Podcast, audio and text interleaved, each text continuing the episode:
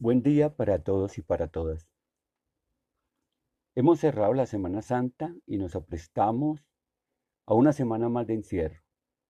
Espero que las relaciones intrafamiliares se hayan fortalecido durante esta semana y que podamos ir sorteando las dificultades que seguramente tenemos con la mayor serenidad posible y con el mayor entusiasmo los retos a los que nos ha convocado esta pandemia resultan para nuestra formación de interés supremo, porque allí se va formando nuestro carácter y vamos mirando la vida desde unas condiciones que nos hacen ser mucho más rigurosos en la apreciación de lo que constituyen los derechos fundamentales de cada uno de nosotros y de nuestras familias.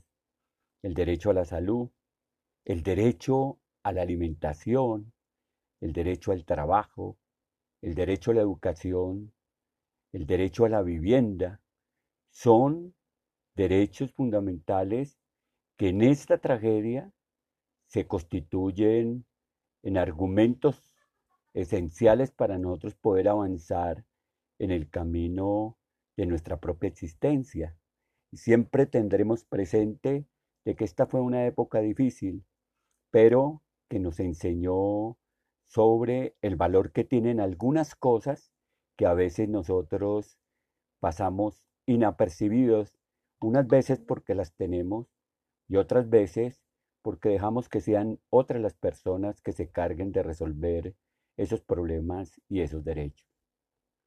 Vamos a retomar la clase de historia económica y política del siglo XIX y el tema de hoy va a ser el comercio. Recordemos que hemos venido desarrollando y vamos a desarrollar durante todo este siglo cuatro aspectos que son fundamentales en la construcción de los problemas estructurales de la nación todo el tema agrario, de tenencia, uso y propiedad de la tierra, la producción y la ubicación demográfica de la población, las relaciones de trabajo, etcétera, etcétera, que ya le hemos ido explicando en otras exposiciones. Segundo, el problema de la minería, que está al orden del día en términos de las políticas extractivistas, de la minería ilegal y de lo que en materia de conflicto se desarrolla alrededor de esta actividad. Tercero, que vamos a tocarlo hoy, es el tema del comercio y los problemas que el comercio tiene en el siglo XIX, después de la independencia y durante la primera, la segunda y la tercera república. Y cuarto, vamos a tener que mirar todo lo que constituye la economía pública, la situación fiscal y las posibilidades de construir presupuestos sobre la base de la impuestación de algunas de las actividades que son las que proporcionan los recursos para poder desarrollar la política pública. Comencemos entonces con el comercio y sus problemas. Digamos que la reactivación de la economía y el comercio colombiano después de 1830 fue una de las preocupaciones del Estado y de los sectores que se habían visto comprometidos con la guerra.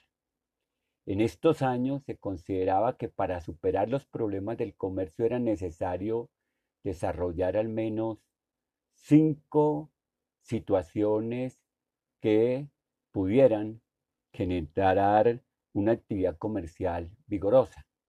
Primero, consolidar la paz y la unión como condiciones mínimas para el progreso económico.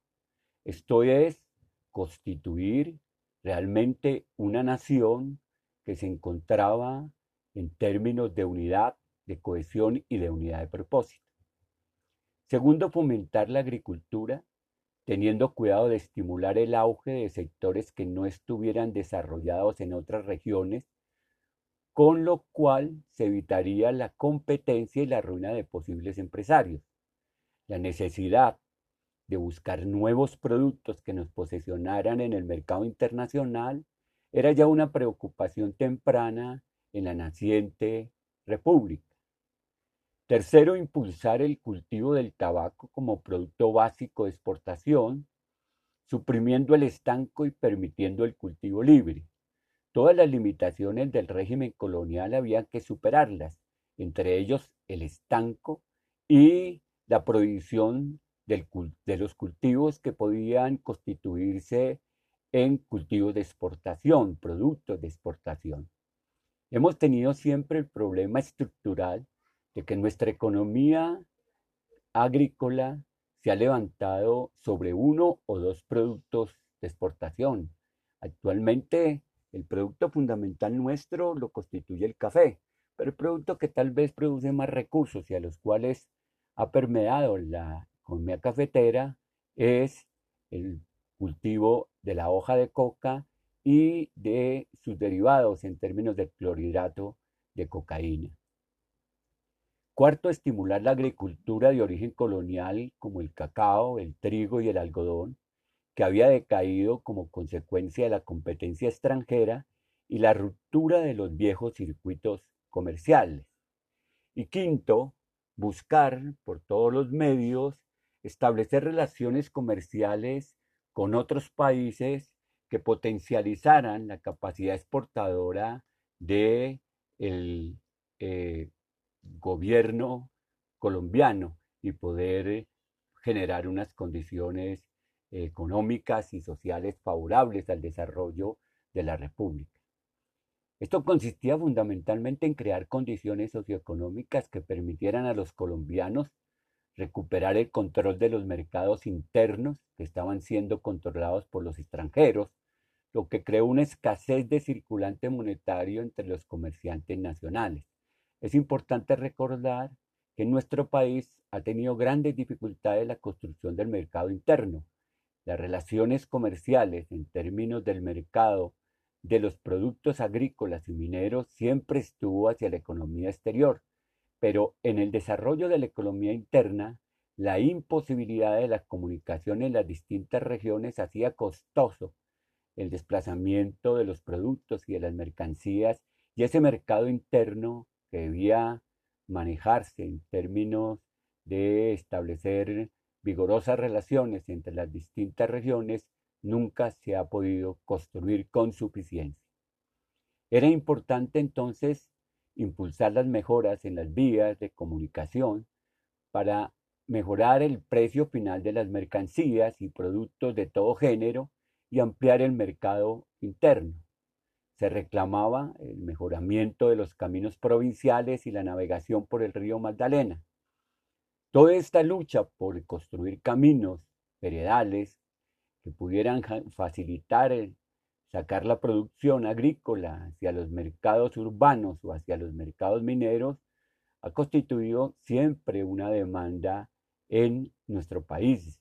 Las vías de comunicación son uno de los elementos de infraestructura que garantizan las posibilidades de una economía dinámica, si esas vías de comunicación, caminos, carreteras, ferrocarriles, eh, navegación, no se fortalecen, entonces la economía es precaria y no tiene cómo competir en los mercados internacionales. Si el costo del transporte de las mercancías es supremamente elevado, ese costo del transporte se traslada a la mercancía haciéndola incompetente.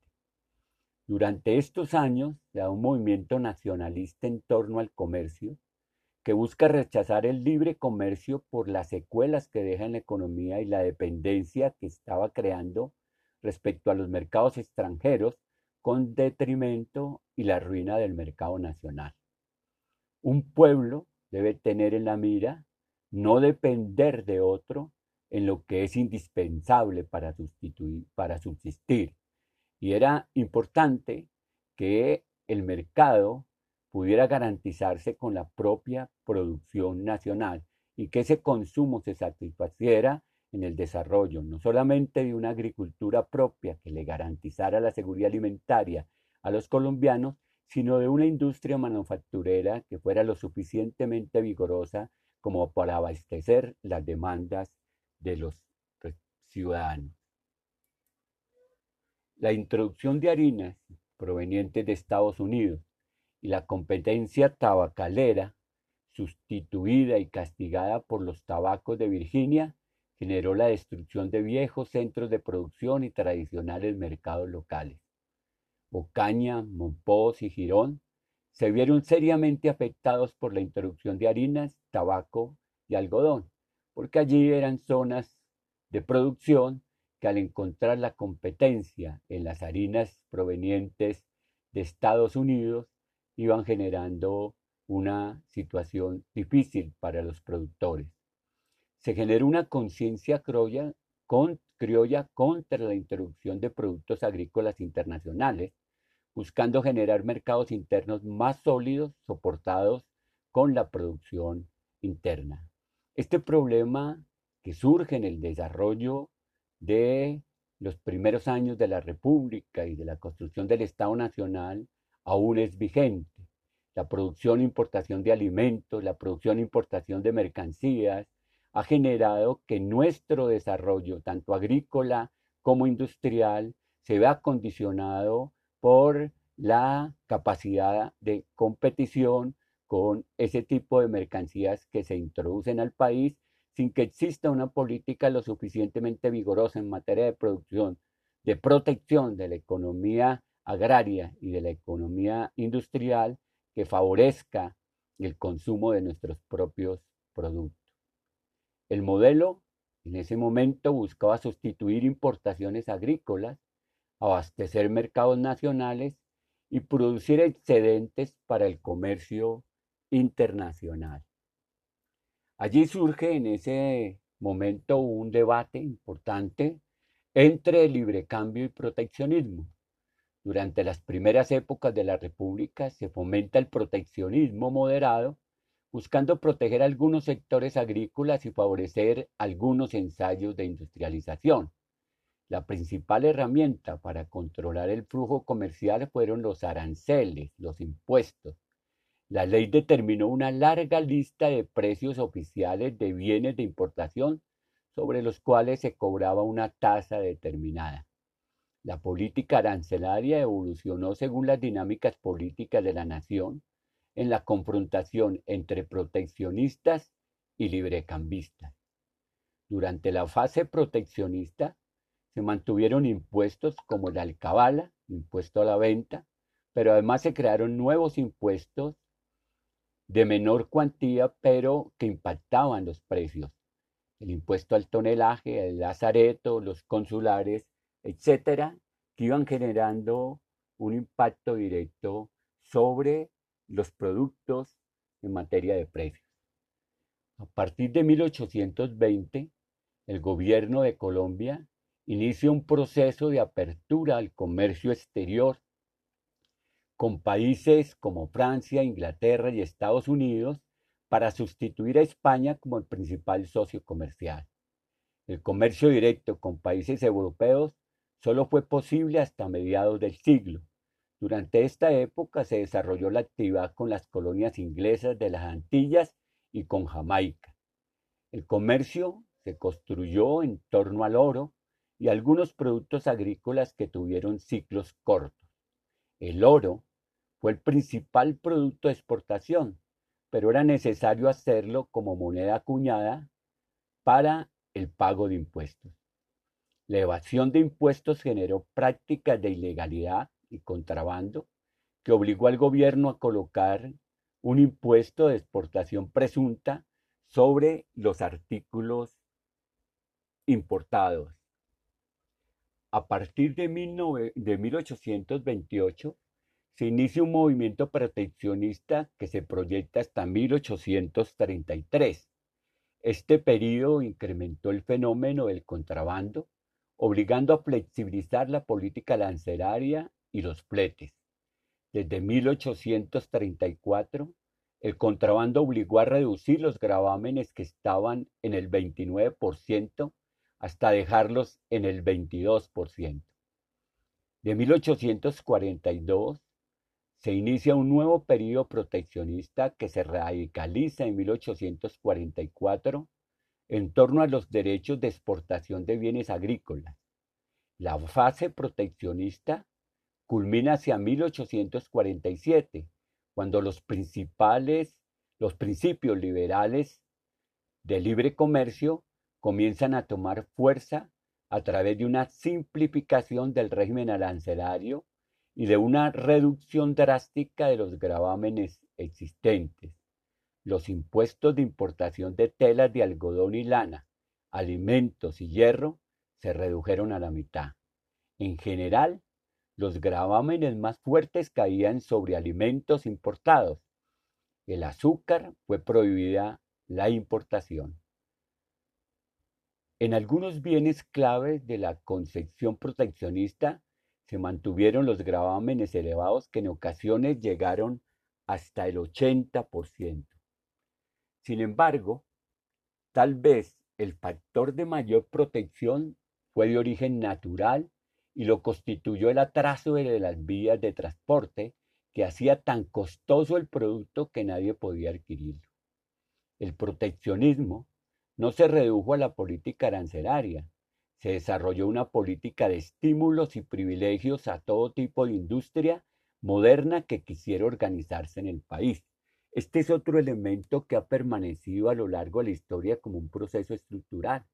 Las políticas de estímulos y privilegios que se le dan a la industria, unas veces para que se puedan organizar, otras veces con el propósito de que generen empleo, pero por lo general estos estímulos y privilegios contribuyen al aumento de la capitalización y al aumento de los beneficios de los empresarios sin tener el impacto social en materia de empleo para lo cual son creados.